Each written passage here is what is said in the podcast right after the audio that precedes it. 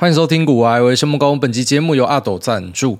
今天介绍一款曾经在泽泽募资大卖的阿斗皮革手机收纳包，在今年迎来最新的改版。因应越来越大的手机，也将包款尺寸加大十趴，更大的空间，更好的手感。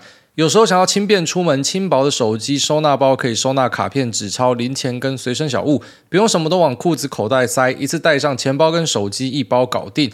在后疫情时代，大家开始报复性出国旅游，阿斗收纳包也方便旅行收纳护照、外币使用。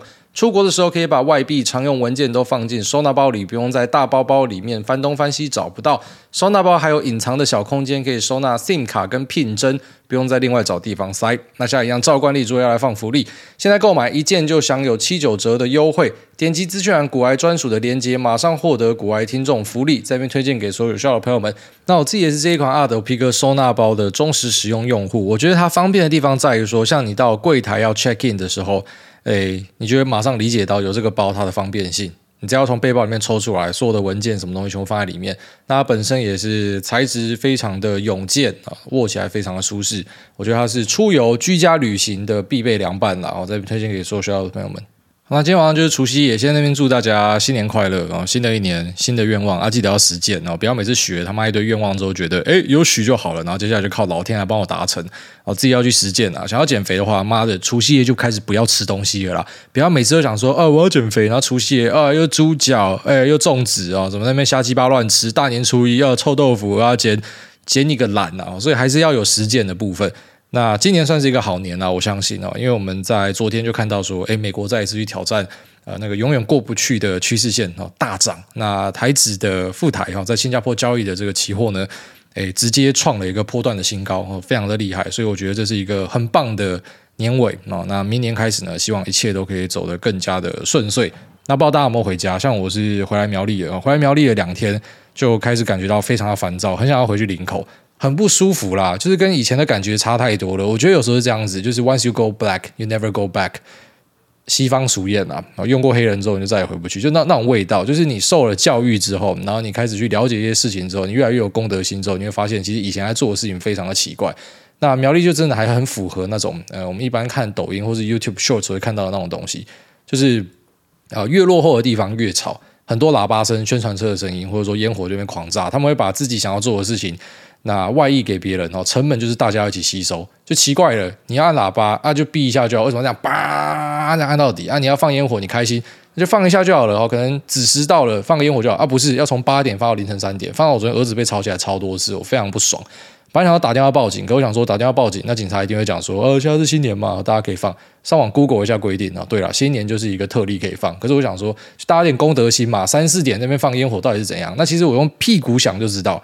不要说什么刻板印象啊，用屁股想知道吗？我马上今天晚上就去证明。我就顺着烟火的声音，那种放最久的，顺着过去，你就会看到有几台三菱爆改改管，然后上面坐的呢，就那种八加九妹，然后穿短裤，然后看起来很瘦，感觉就是说，妈的腿上都是一些针孔啊。然后他们的男伴呢，一定是裸上半身，现在比较冷啊，可能不会裸上半身啊，但是那头发一定很鸡巴，两边都是会剃光，然后然后弄那种豪利头，然后稍微抓一点点，然后穿那种捞捞的衣服，但是呢，皮带一定是。Gucci 的皮带假的，然后那 Gucci 假的皮带，身上一定是吃半假，然后在那边嚼槟榔，地上一定红红的，一定是这些人在放烟火了。那我用屁股想知道，一定就是这些人在放烟火。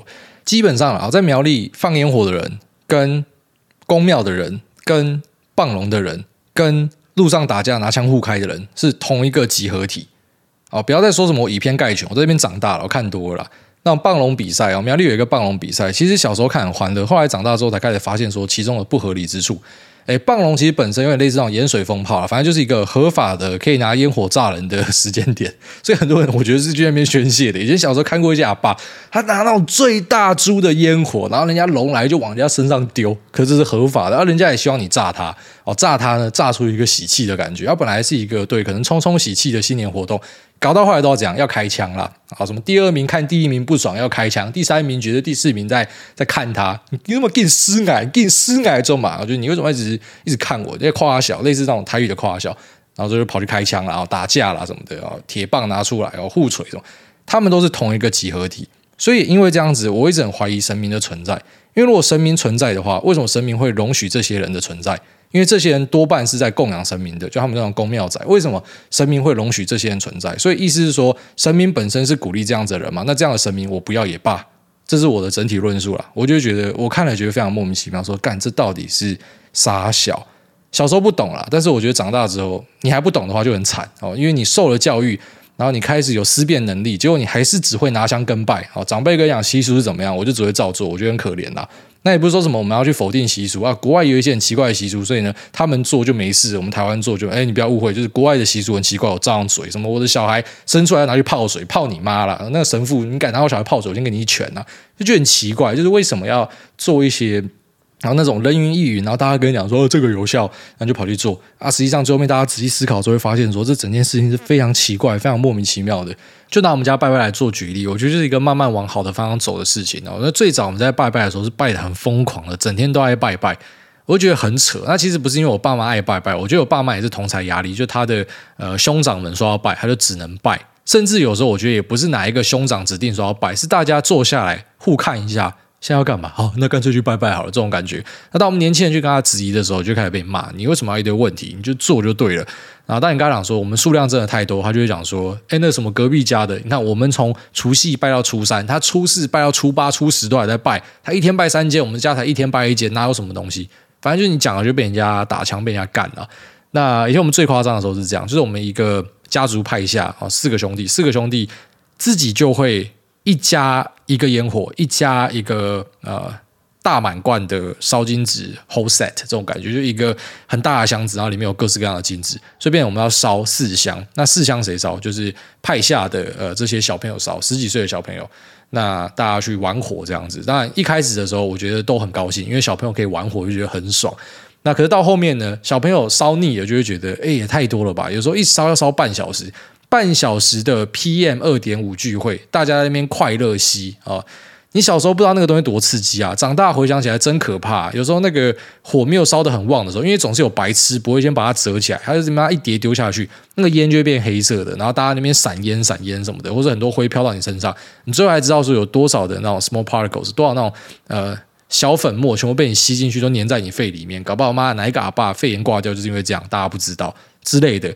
反正一开始就真的烧到很夸张，然后你开始跟长辈用一些呃比较诙谐的方式，希望他们转念嘛。因为你直接跟他说不烧，他们就会说你不敬，或者说啊你这个晚辈怎么这样子？我们也是一路过来的，所以跟他讲说，哎，这样烧真的好吗？你看家家户户都在烧，他们会通膨呢。我们这边 QE 印钞，到时候他们本来一百块可以买一个面包，现在剩下这个四百块才可以买一个面包。那对长辈来讲，对这些祖先来讲，应该也不是什么好事情吧？然后跟他们讲，他们笑完之后，嘿嘿，好，继续烧，就叫你继续烧，你就只能够继续烧。那我觉得像这种陋习都要搞到什么谁家的房子被烧掉，或者烟火炸到谁，大家才会去停掉。像我妈今年我就问她说，为什么没有放烟火？哦，因为去年我们家族炸到人。哦，还有是炸自己人啊，这个有点那种自业自得啊，炸到自己人啊，今年就不敢放了，就一样的道理嘛，跟那种车祸一样，我就觉得台湾撞的人不够多，多撞一点，我们行人的路权一定要改善，因为就是一定要出事情才会反省，出事情之前就不会反省，不会思考，哎，反正我们都这样做很久了，对不对？斑马线不用停嘛，我妈直接开过去就对了，加速哦，最好还加速，看人家打左转灯要怎样，妈直接加速。哦，台湾很有趣，你看到人家切车道，灯一打出来，后面的时候会加速的，不是说什么，哎，他已经打灯的时候让他一下，就很奇怪，有很多东西是。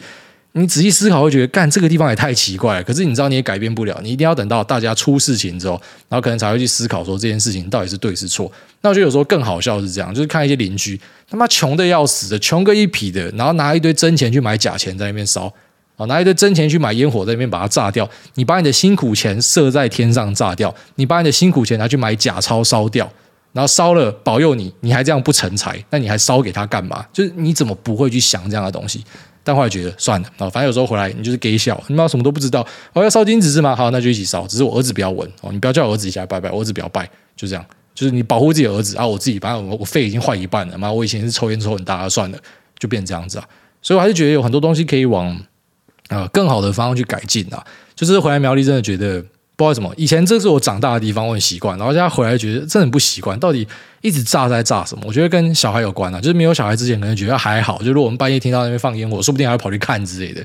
但就是整个可能家庭的状态也改变的，所以对很多东西开始产生很多新的想法吧。好，但无论如何，抱怨就是停在今年，然后因为现在除夕夜嘛，那明年开始呢，我们就正向看待哦。那我看到那种放烟火的。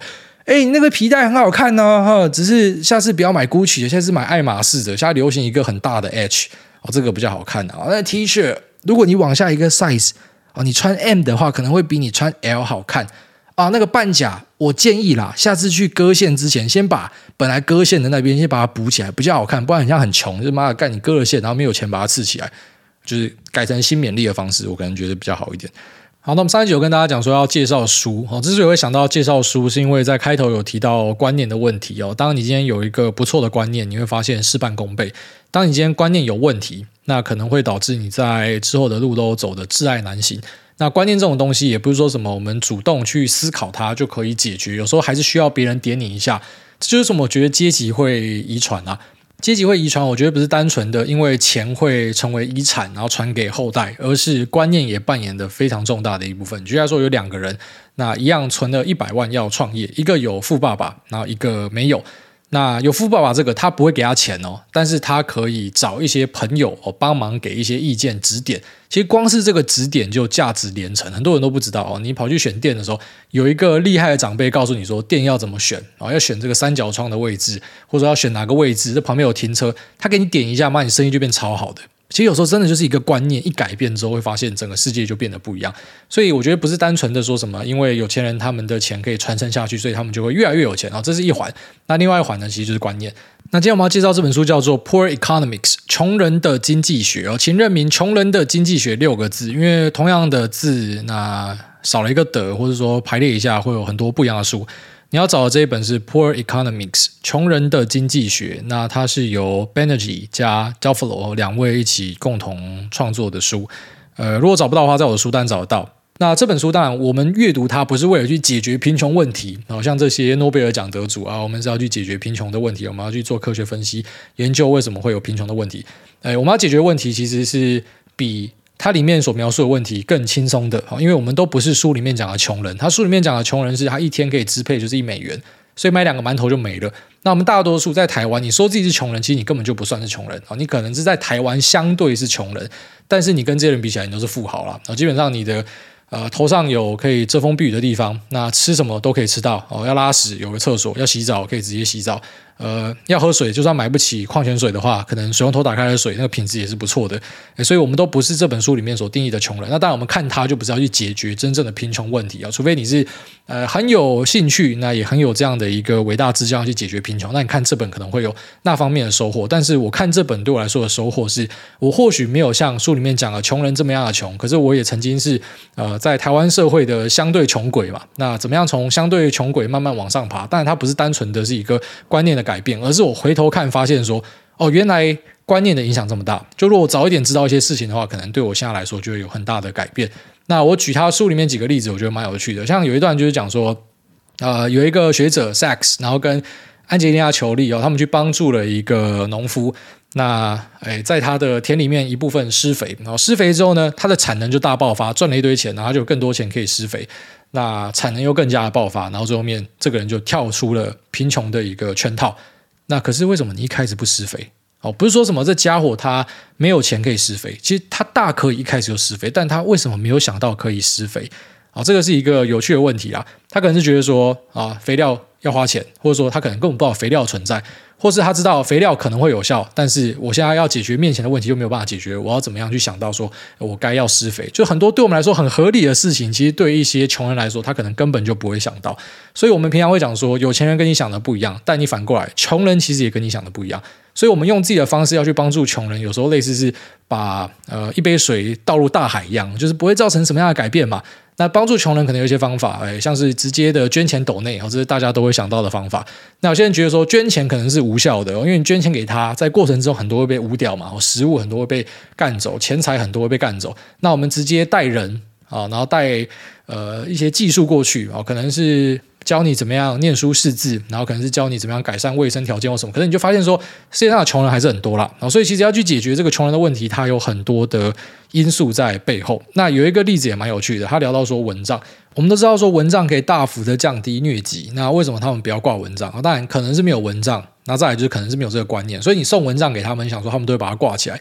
就你蚊帐送给他们很多拿去捕鱼，他直接拿这个蚊帐去捕鱼当渔网使用。为什么？因为他们会想到的是他面前的东西，他下一餐在哪他都不知道，他怎么会想到疟疾这种东西？呃，可能会杀掉他，可能不会杀掉他，根本不会想到。然后再就是，其实你大量的斗内蚊帐过去，你可能反而会杀到当地的产业哦，当地的蚊帐供应链，导致他们更加的贫穷。所以其实很多东西不是像我们呃，在一个相对富足的地方，那一厢情愿认为说我们该怎么样解决问题，就那样做就可以解决，因为其实不是这样子的。又或者说你直接捐钱给他啊，想说他应该会把这笔钱拿去改善他的生活条件，呃让自己的儿女可以吃得好一点。那让自己可以去学习一些技能，哦，那或者是去做一些储蓄、投资等等的，哦，成为一个小型的自营商，啥小的。你以为是这样子，但是你钱给他，你会发现，哎，他们可能对一餐吃饱之后，后来剩下的钱就先去买一些所谓的小确幸的东西，就是你不是生活中的必要，但是用起来很爽的，因为他也想要舒服，他也想要去。呃，花在娱乐上面，他不会像我们想象的是，你现在就这么穷了，你要赶快脱贫。他不是，他就拿去弄什么婚丧喜庆，然后办得更大一点，因为这样在村里面更有面子。所以穷人跟大家想的不太一样。那再一个例子也蛮有趣的，是讲说打疫苗。那我们都知道说打疫苗可以解决很多的疾病问题，但为什么他们不打疫苗？那特别是有些很穷的国家，它其实疫苗是公费的，可是为什么这些人就是不去打疫苗？那他就做了一个这种对照组研究嘛，一组可能就是原本的我距离疫苗站有一些距离，那另外一个就是呃我距离疫苗站近一点，哦，疫苗站就设在可能村庄附近或者村庄里面。那再一个就是我除了有疫苗站之外，疫苗站还提供你吃的。那有趣的现象就出来了，就是有提供吃的，就发现呃这个地方施打就会有效的上来哦，就是他们其实要解决是他们面前看到的东西，他会想要直接去处理呃我下一餐的温饱，而不是。疫苗这种可能偏中长线，我打下去之后，对我未来五年、十年可能是安全的，他根本没有办法想到那样子的东西。所以我觉得这也去呼应了，诶，在我们社会虽然没有像他们这么穷，但是为什么很多人在穷忙转不出来，是因为大家可能都很在意面前的一个利益。那我讲这个，我觉得呃非常有感觉，因为早期的自己也是这样子啊，就是当你今天一穷二白的时候，但我不是说什么真的非常穷的家庭出来的，我爸妈就是一般的学校老师啊，没有十八趴那种，但我们家的生活就是。比上不足，比下有余哦。你当然不可能有一些铺张的花费或什么。像我爸那时候想要鼓励我出国念书，讲说他要去贷款要借钱，因为嘛就是身上都没有钱嘛。当然他真的要送你去念书，他就必须要借钱。不像我们现在可能身边一些朋友是儿子要去哪，妈的口袋随便一掏就有。所以我们没有办法过那样子很舒服的生活。那呃在观念上呢，其实也会慢慢的发现说。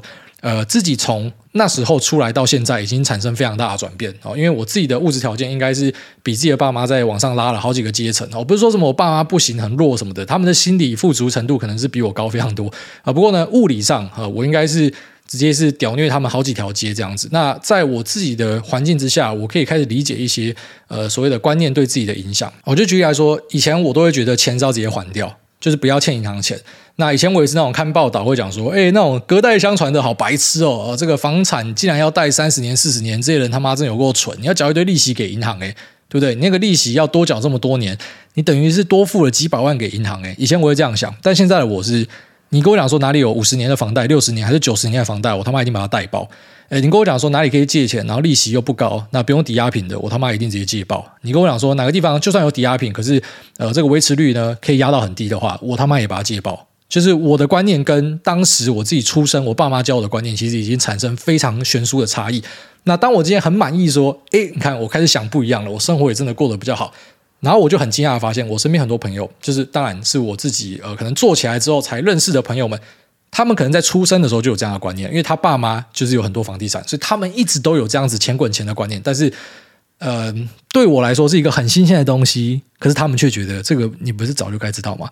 所以他无法理解我身为一个穷人，就我对他们就算是一个穷人嘛。那他无法理解为什么会有这样的一个想法，就类似我们无法理解为什么，诶，那一些可能收入不到一美元的，然后你拿到钱你会那样子花，也不是说他真的蠢，他的笨，就是。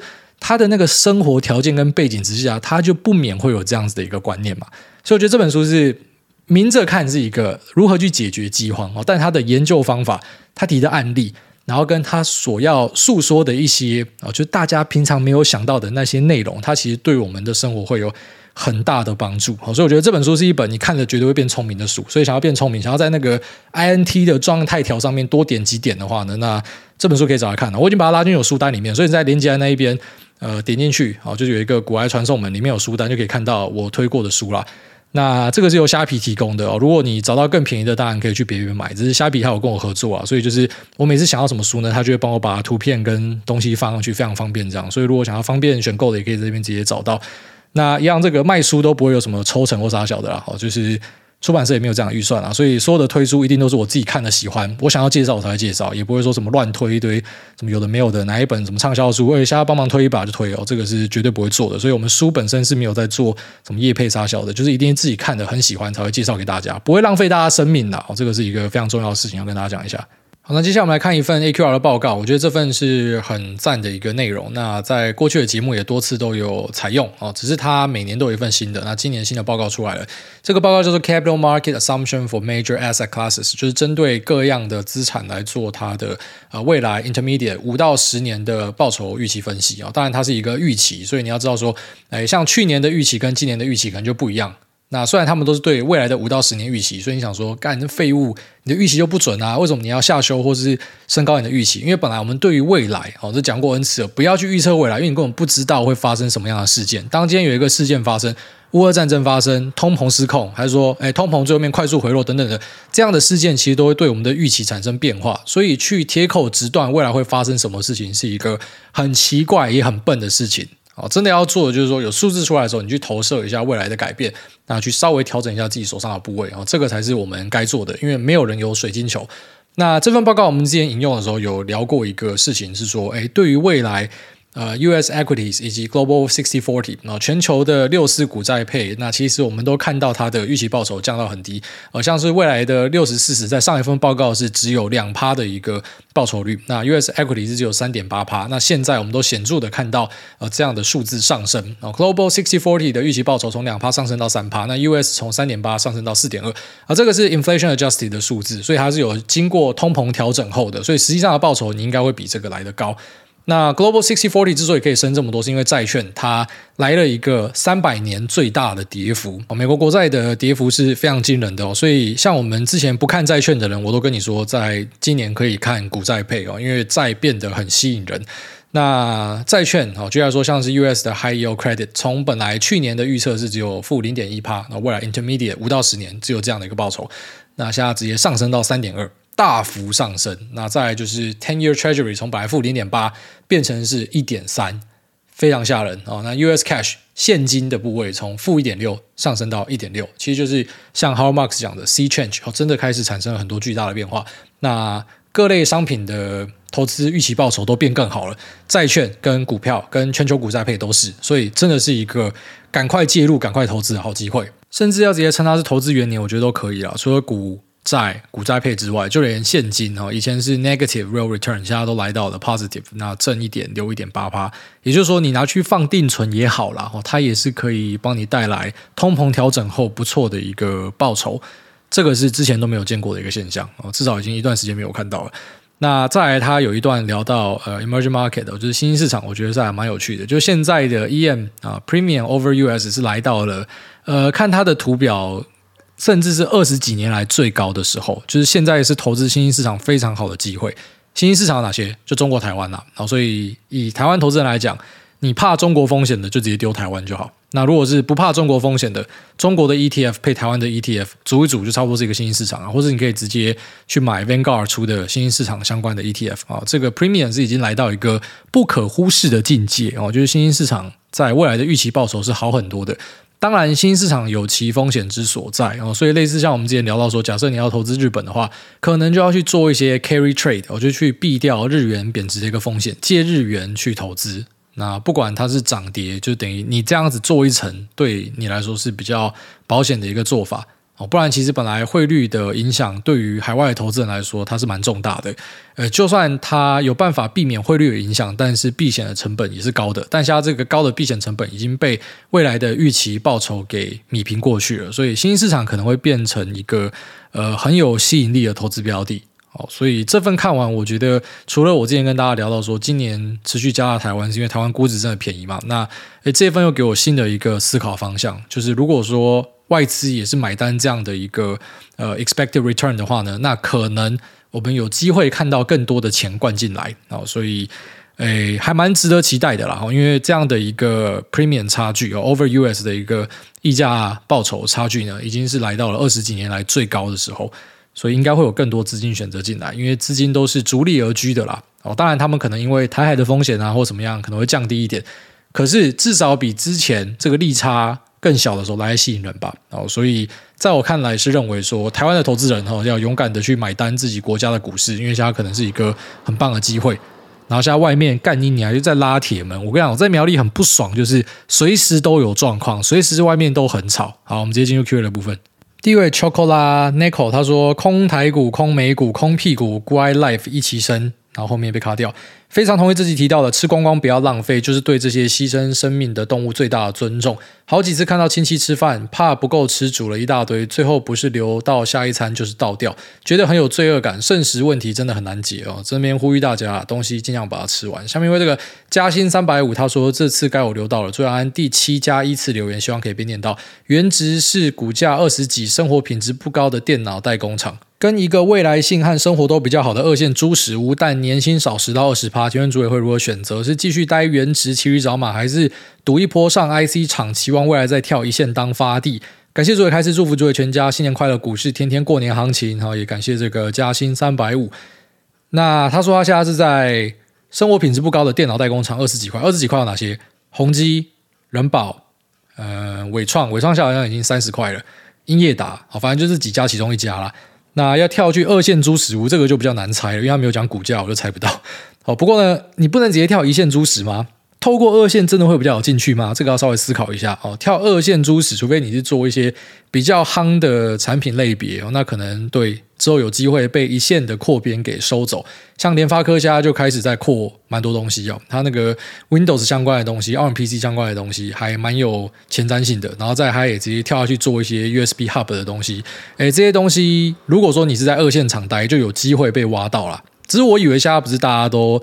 呃，想要去螃蟹嘛？螃蟹正夯哦，因为螃蟹有人跑到 d c a r 上面去泄露说他们的年终拿多少嘛。呃，我这边跟你讲一下，有些人可能不知道，但我相信你们大概都知道了，因为你们公司的讯息内部都已经发出来，他们要抓这些人，然后可能这些人的薪水都会被没收掉哦。就是不要去搞这种分享年终、分享薪水的事情，因为真的很蠢啊！就是公司就跟你讲不能做了。之前不是才一个联咏千二哥吗？那我跟大家讲说，那个千二哥后来就直接被没收掉，本来连工作都要保不住了，还有最后面工作有保住，但是钱就被没收掉了嘛。那这样不要去做这种，就是公司很明确告诉你不能做的事情，然后你要跑出来大嘴巴，哦，这个很可怕啦。但我一直讲说，哎，现在螃蟹正行嘛，就蛮多人说他花很多钱想要去。其实不管是发哥螃蟹，或是说卤肉啊，都是很多人的第一选择啦，因为他的生活品质好，薪水又高。但当然，生活品质好是相对的啦，就他一定还是要加班或什么的。所以从电脑代工厂跳去那边，薪水少一点，但整个你自己的描述都直接讲出你的答案啦，生活跟未来性都不讲，那干嘛不跳？如果你只在意这十到二十趴的话，你要问自己的是，呃，你再继续待下去的话，好，五年你可以升多少薪水？如果你跳去那个猪屎，对，你先少十趴，可是未来五年可以增加多少薪水？这样想，应该答案马上就很明显了。下面为这个住在护国神机隔壁的菜鸡借别人的 iPad PO，人生卡关了怎么办？那我来自丰城，从幼稚园到大学毕业都在竹科附近度过。我有一点感觉统合失调，常跟不上别人，社交能力也很差，没有什么朋友。资质和用功程度普通，但考运好。高中和大学都是所谓的明星学校，挂号三类主科系。我的兴趣是手工艺和做菜。那找了餐饮工作还算开心，但被嫌动作慢，加上近几年疫情，餐饮业工作不稳定，没有一个工作满三个月。虽然说缺工，但工作还是很难找，投履历几乎都得不到回复。可能是因为我之前工作都做不久，或是年纪太大，挂号八十二年次。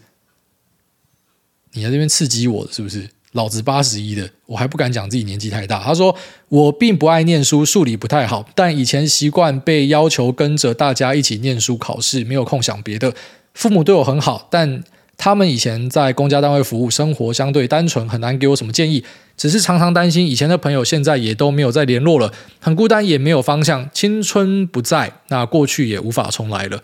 啊，这位朋友，我觉得他最需要做的是先去尻一枪，然后你去大佬哥打个棒球。你要先让自己轻松下来，因为你现在这种讲话的方式，是我他妈也不用你啊！就你整个人已经进入一个很消极的感觉。我光是看你文字，我就感受得到了。然后你说你的什么速度慢，被人家嫌，那个没有办法啦。那个就是说，嗯。我大概想象一下了，你可能是那种你喜欢做菜，然后你慢慢来，然后把它做得很漂亮啊，就你就被老板嫌说靠北哦，那你做完一桌，干你啊，剩下九桌都已经出去了，就你可能是这样子的人啊啊！你在别人的篱下工作，你就是要去符合人家对你的期待嘛，慢，那你就把它做快一点。可能要去牺牲一下品质啊！你知道说你自己慢慢做可以做到一百分，可是人家未必要一百分啊。就类似说，你今天跑去一个素食店工作，你没有必要把它弄得像是麦当劳的产品照那样子啊，就是每个汉堡跟什么鱼、青菜、酱料都完美到位。那实际上在快餐店工作的时候，一定就是把面包鸡巴乱撒上去，鱼直接塞进去，然后酱灌哦，直接抓一泼在上面，这就是人家汉堡嘛，能够吃就好。他要的是速度。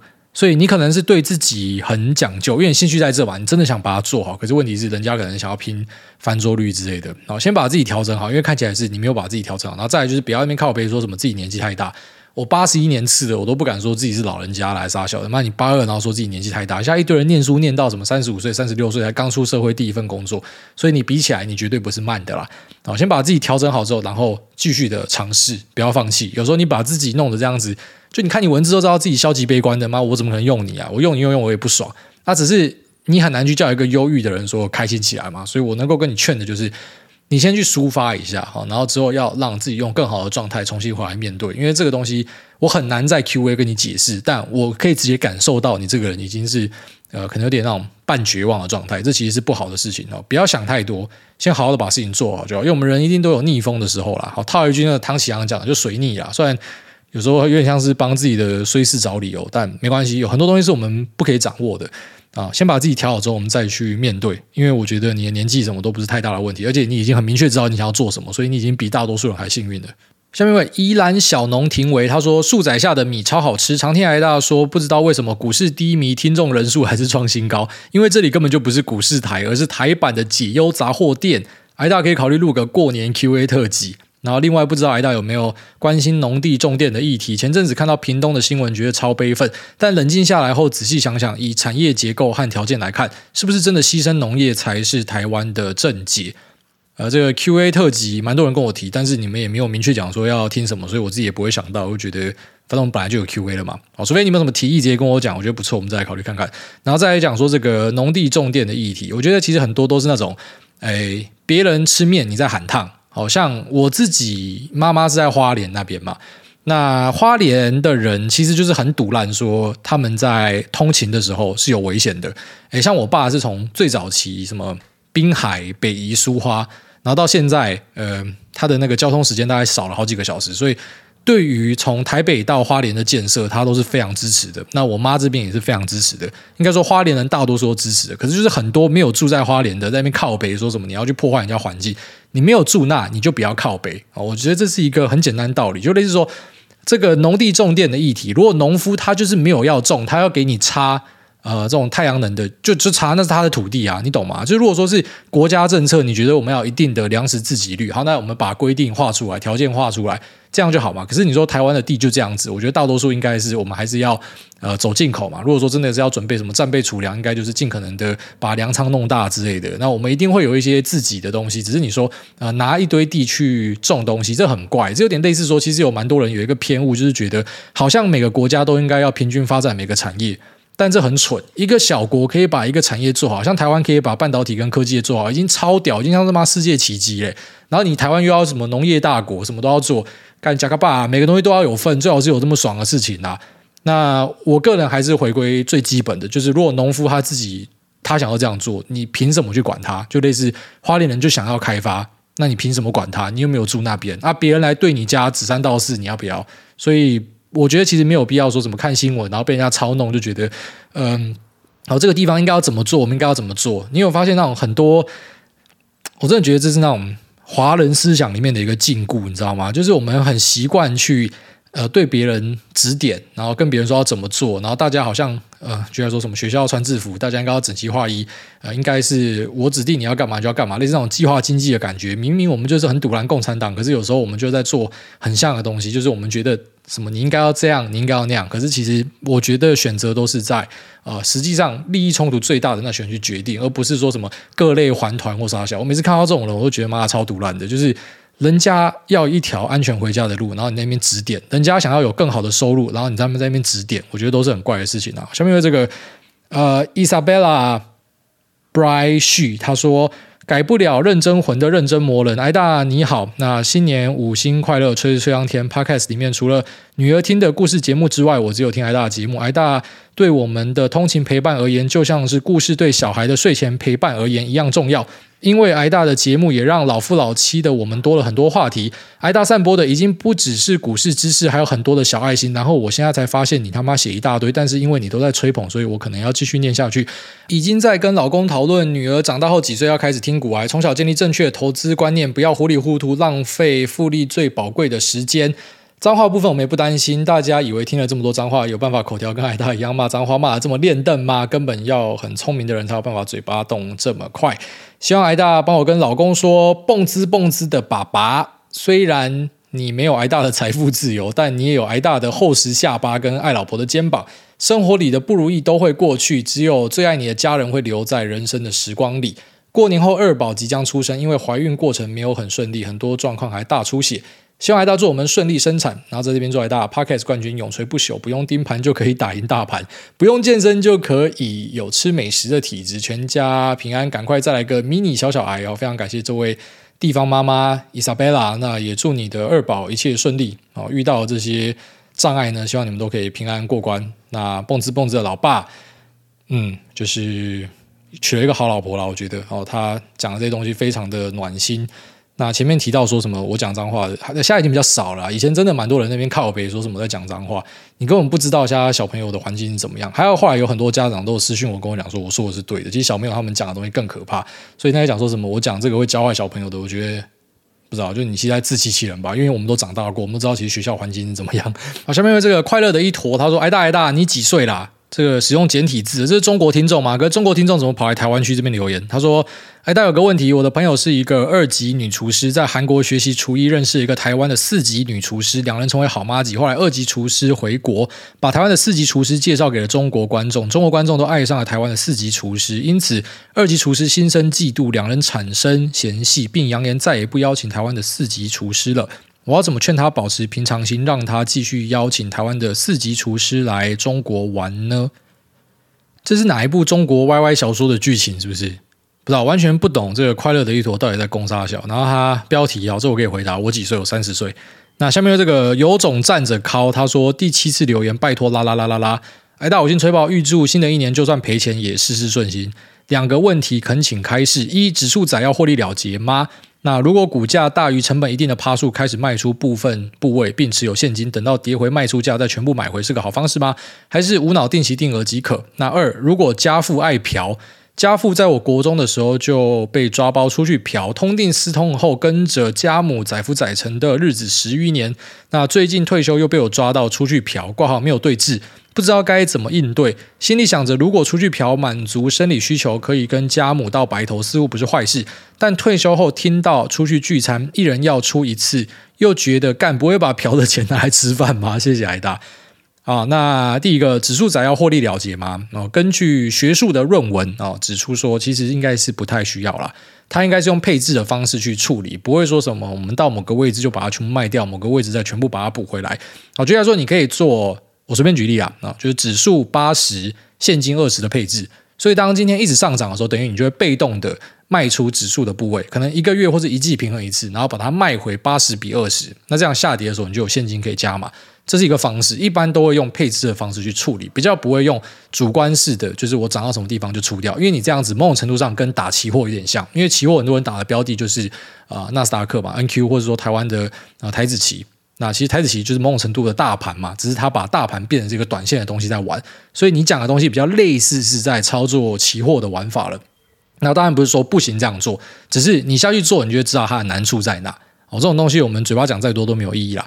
你傻傻报跟你在那边短进短出，哪个比较容易赚钱？哪个可以赚得又长又稳？你就做哪一个。我不会告诉你答案，因为每个人答案不一样。哦，当然身边朋友一定有那种长报的，也有那一种整天都是打短线的，可他就是挑指数打。是有这样子的人啊，然后再来就是说这个爱嫖，没有，我觉得他爱嫖跟出去大家要一次请一个没有什么太大问题啊，因为嫖就是他的花费嘛，啊，只是嫖听起来比较不好听嘛，那可是如果你今天是手游抽 Payco 之类的，妈你抽一堆那种油油的东西，其实你也没有比你老爸好了，我觉得，在我的认知上，我觉得没有比你老爸好。呃，嫖这个东西是很有罪恶的，建立于如果他的老婆不希望他嫖，他跑去嫖，那就是一个非常糟糕的事情。所以如果说呃这件事情他现在做，那你妈妈是会非常介意的话，呃，你不管说他去嫖发泄了之后会不会反而家里关系变好，你都应该要开始去跟他沟通说，老爸，我已经抓到了哦，你那个口袋的套子马上是被我发现，还是说什么？你是违心他去豆干醋之类的，都要跟他讲。我就要直接讲开了，因为这个不只是对他好，也对你妈好。因为如果这个是家里的一个核心大问题的话，但是跟请客一点关系都没有，所以你有点把私怨拉出来了。但呃，这应该是两件事情啦。哦，请客跟他要怎么样花他的钱，那是两件事。但他花钱的方式如果会让家里出问题的话，那是要跟他沟通。我建议啦，就要直接跟他讲，掐住他的软蛋，跟他说：“你做什么我都知道了。”下面因为这个。月前龙马他说：“网球后胜，只会打网球吗？那种正拍秀出去，自以为费德勒的感觉也很舒压。这个我在考虑啊，因为我们林口隔壁有一个网球场，我之前是有经过看了一下，那好像要入会吧。我下次可能去打看看，因为我觉得网球看起来也蛮好玩的，我还蛮喜欢这种。呃，就是如果说没有人可以陪你玩，你可以对着墙壁打，你可以自己玩的运动啊，像棒球这就可以自己打嘛。”那网球如果对着墙壁可以自己打，我是还蛮有兴趣的。感谢介绍。下面这个哦啦啦啦啦啦啦啦啦，他说我看见的未来是未来吗？哎，大家好，先祝新年快乐，全家平安，儿子快乐长大。我发现我们听众都很暖，你知道吗？就是问问题就问问题，然后每个都会先祝我平安健康，真的是，嗯，我有时候想想，我觉得我自己蛮幸运的啦，就是可以有。呃，这么多人在那边，好，有点像是那种念佛回向一样，在那边念大悲咒，然后回向给我。我觉得你们都祝我平安健康，应该我会平安健康吧？如果说你们都祝我平安健康，然后最后面我的什么摄护腺还出问题之类的话，就代表其实我们那种回向都是骗人的。下面为这个，呃，不，下面为这个拍子。有鉴于二零二二优质基本面只会杀烂的情况，最近尝试找业绩刚准备发酵的公司。以我自己最近试单为例，成交量不算高，如果不方便念股名也没关系。想问的是三一六二精确。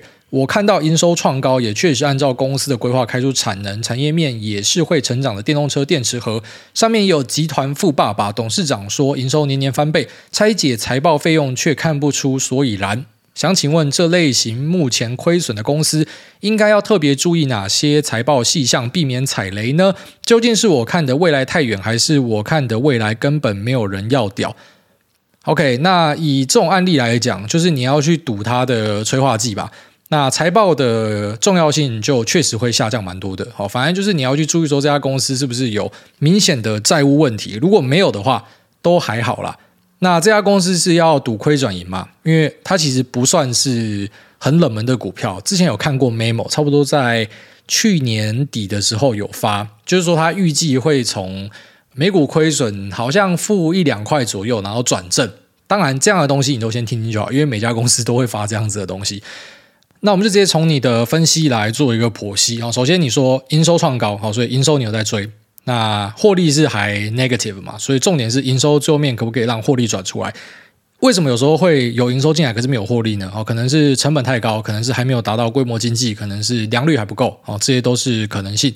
所以要去分析这几点，然后再来就是讲说，呃，产能都有按照规划开出来，不错，哦，这个应该是从法说会的资讯你有去追。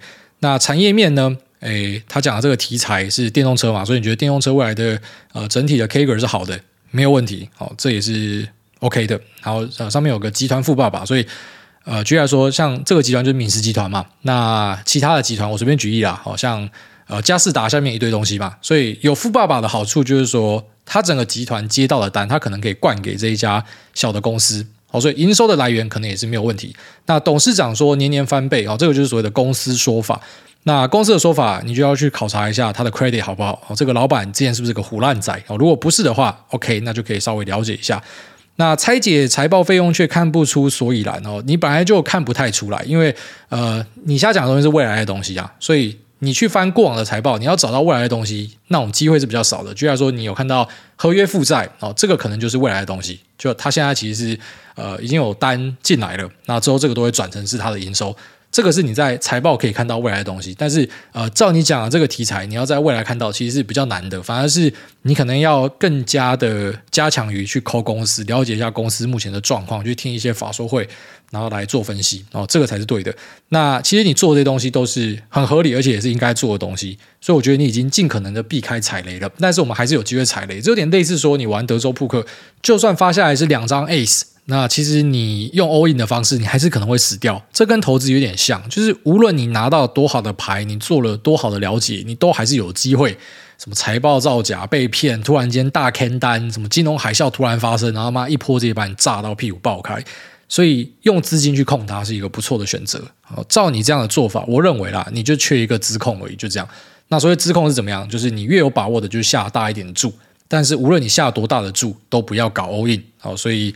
除此之外，我没有办法给你其他建议了，因为我觉得你已经做的不错了。但你如果说把细项列出来，我可能可以再多给你一些意见。但目前这样子看，是你所有的面向几乎都有检查到了哦，所以就这样吧。剩的还是有可能被骗的，那个我们没有办法去做预测。那下面有这个。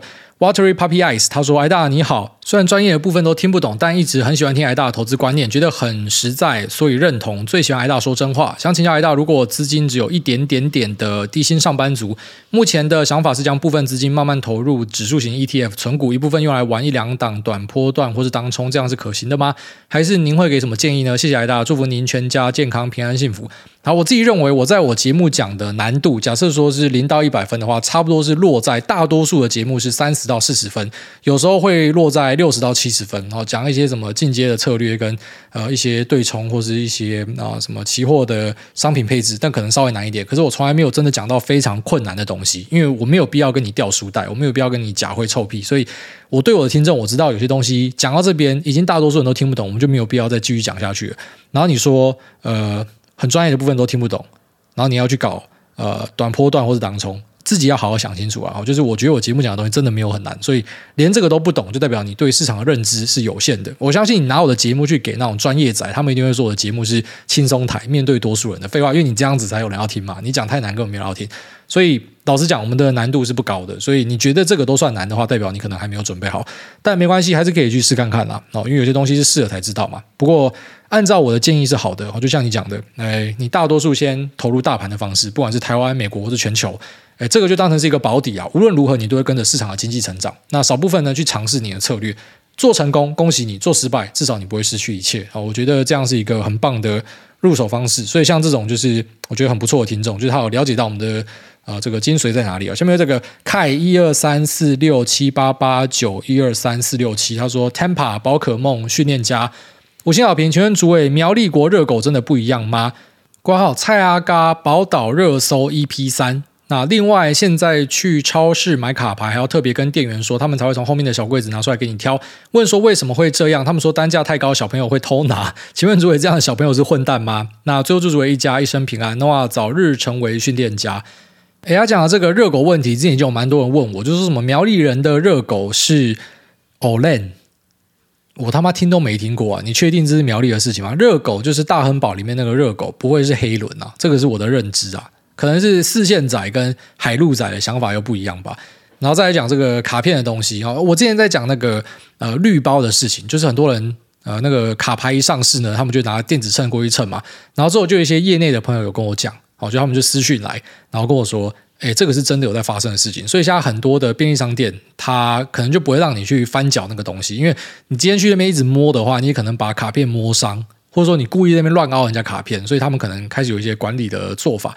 那同时也有一个听众跟我澄清说，哎，虽然大部分店家都会搞鬼，但是还是有一些信誉很好的店家，他不会让你可以去摸卡包。反正我就是开一盒，那一个一个从最上面开始卖。那如果说有人是违反这个规定的话，会直接被开除。所以这还是很考验店家到底是不是老实的啦。那像 Seven 这样做，或者说便利商店这样做，这是一个好事情，就是不要让大家去摸那个东西。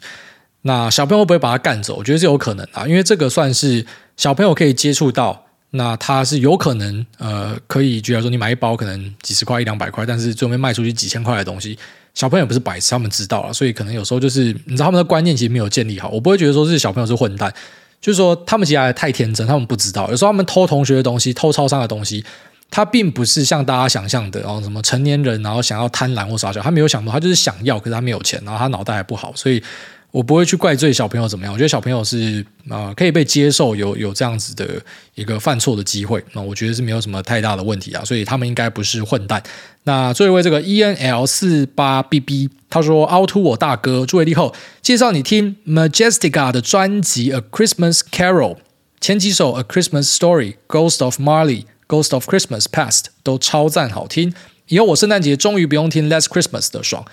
其实我觉得圣诞歌还好，因为圣诞歌变化算是蛮多的。除了这个 Last Christmas，然后还有呃玛丽亚凯莉的 All I Want for Christmas Is You，然后还有最新的 Kelly Clarkson 跟 Ariana Grande 的那一首也很赞。就是我觉得圣诞歌的变化很多。其实真正的蓝海应该是在农历新年哦，因为农历新年其实怎么听就是中国啊那个什么财神来到我家门嘛，我真的从小听到大，真的觉得很想吐。不是说他们不好，就真的太腻了，一直重复。所以我还蛮希望说有。呃，那种有志向的词曲人，其实可以试看看这个，因为如果你成功的话，你爽死，因为每年就是放你的歌。所以像是什么潮州土狗啊、HR Boys 啊、啊金耀王跟栗子，其实我觉得他们都可以试看看切入这个市场。哦，如果真的做起来的话，以后妈整条街都是你的歌啦。哦，所以。我认为这个中国新年的歌，大家可以试看看哦，它是一个很有机会的市场，因为台湾跟中国都还没有出一个像玛丽亚凯莉这种直接横扫，我觉得他们最重大节日的啊这样一个艺人的产生。所以如果今天是要我下去写歌的话，我一定妈针对这个打。好，那也感谢你的分享，这期节目到这边，祝大家新年快乐，拜。